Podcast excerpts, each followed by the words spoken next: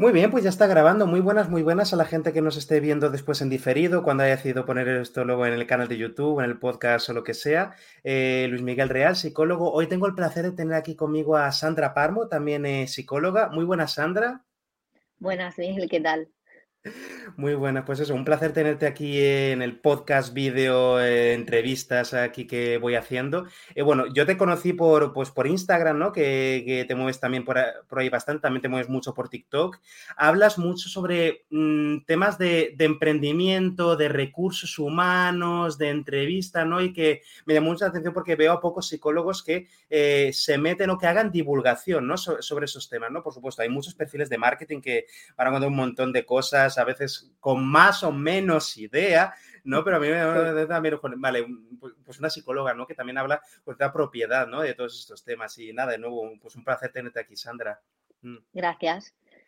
Para gente que no te conozca, cuéntanos un poco sobre ti, em, tus áreas, eh, tú trabajas de psicóloga, etcétera, etcétera, ¿no? Mm. Yo eh, soy, soy licenciada en psicología y luego, bueno, estudié psicología y estudié publicidad, son las dos carreras, ¿vale? Entonces tengo como un perfil así híbrido de psicología y marketing, porque luego yo he trabajado sobre todo en recursos humanos, estuve trabajando más de cinco años en recursos humanos y eh, también trabajé en marketing. Entonces soy un poco, bueno, sí, un perfil así que es como una mezcla de esas dos cosas y es verdad que yo también veo mucho contenido, pero porque es normal, en redes sociales hay muchísimo marketer porque todo el mundo está intentando buscar como la manera de crecer en redes sociales, de hacer tu marca personal, todas estas cosas y al final eh, hay un boom de perfiles de este estilo que te ayudan ¿no? a esto. Pero es verdad que yo no he visto tantos eh, psicólogos como tal que se enfoquen a esto. Y yo considero que mi experiencia en recursos humanos, entrevisté a muchísima gente y eso te ayuda mucho a ver un poco eh, cuáles son los puntos débiles, o sea, cómo tienes que enfocarte, porque tú desde el punto de vista de la empresa sabes qué es lo que buscas de la gente, sabes cómo tienen que venderse, por así decirlo, ¿no? Y, siempre, siempre lo digo que son un poco feo porque la gente siempre acaba diciendo como, ay, es que tienes que mentir, es que tienes... No, lo que ah. tienes que coger es lo que, del, dentro de lo que tú tienes, eso que más le interesa a la empresa. Y lo mismo cuando tú estás emprendiendo, no es que tengas que inventar un personaje, eso no creo que pueda funcionar nunca, ni inventarte cualidades que no tienes o valores que no tienes, sino que, vale, dentro de lo que yo tengo, que puedo ofrecer, las personas a las que me dirijo, ¿qué es lo que más les interesa? Pues tienes que poner el foco en eso. Yo creo claro, que, la tentación de mentir está ahí. Claro, totalmente. la tentación de mentir la tenemos ahí porque es un. Me juego mucho en esa entrevista. Por supuesto que quiero un trabajo, por supuesto que quiero un sueldo, ¿no? Como cuando eh, hacen esta pregunta. Y bueno, ¿por qué te gustaría trabajar aquí? Porque quiero un sueldo.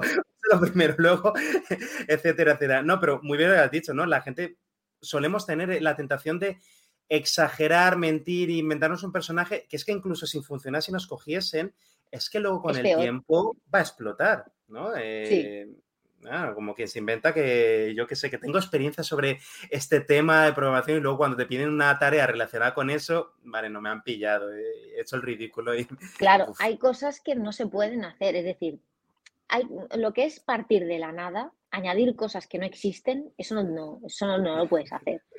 Eh, pero si tú simplemente quieres poner énfasis en algo que sí que haces, en algo que sí que conoces, pues es lo que tienes que hacer. Y muchas veces cuando eh, en las asesorías para entrevistas, eh, las personas simplemente lo que necesitan es como tener dos o tres ideas claras sobre las que articular un discurso para venderse como candidatos, ¿no? O sea, no es que te tengas que inventar cosas que no es, es que muchas veces cuando a ti te hacen una pregunta, empiezas a divagar, ¿no? De hablar de cosas que no vienen a cuento. Entonces tú tienes que decir, no, en esta pregunta tienes que enfocarte en esto, esto y esto.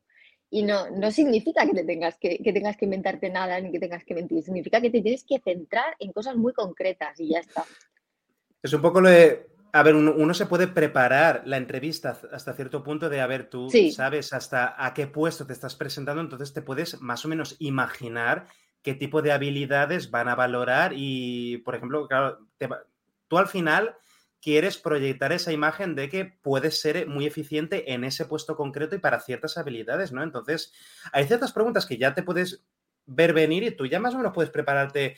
Vale, yo, yo cómo puedo, yo cómo puedo darles a entender que yo esa habilidad la puedo hacer, o ese trabajo, ese puesto concreto lo puedo hacer muy bien, o esa tarea la puedo hacer, o tengo experiencia en ello, o que si mm. surge, mm, no, sé, pues tal eh, situación inesperada, voy a ser capaz de apañarme, etcétera, etcétera, y apagar un fuego, como quien dice. Sí, sí, eh, pero de hecho, esto es lo que yo siempre digo, son preguntas de mierda muchas veces, pero la buena noticia es que te las puedes preparar que no es necesario que seas completamente espontáneo porque eso puede costar y hay muchas personas que tienen eh, más dificultades a la hora de improvisar un discurso y tal. Entonces, no que suene robótico, pero que tienes que tener como ideas claras. Yo eh, siempre doy como, eh, son, son palabras clave que tienes que utilizar y luego el resto tú más o menos pues te lo, lo creas sobre la marcha. Pero claro que lo puedes preparar, porque las preguntas al final es que en recursos humanos es, son sota, caballo y rey. O sea, sí que luego hay eh, gente que se inventa preguntas, hay gente que se ha vuelto muy creativa. Eh, por suerte lo han dejado de, o sea, las empresas han aprendido. Eh, esto era, era muy típico, la, entrevista a Google que se llamaba, ¿no? Porque Google hacía preguntas de estas de ¿por qué las alcantarillas son redondas? O cosas por el ah. estilo, ¿no? La de eh, que, te, que, 20 objetos te llevarías a una isla desierta o si fueras a la luna, esto es más importante de eso, ¿no? Preguntas como de contextos. ¿Te está gustando este episodio? Hazte fan desde el botón apoyar del podcast de Nivos. Elige tu aportación y podrás escuchar este y el resto de sus episodios extra. Además, ayudarás a su productor a seguir creando contenido con la misma pasión y dedicación.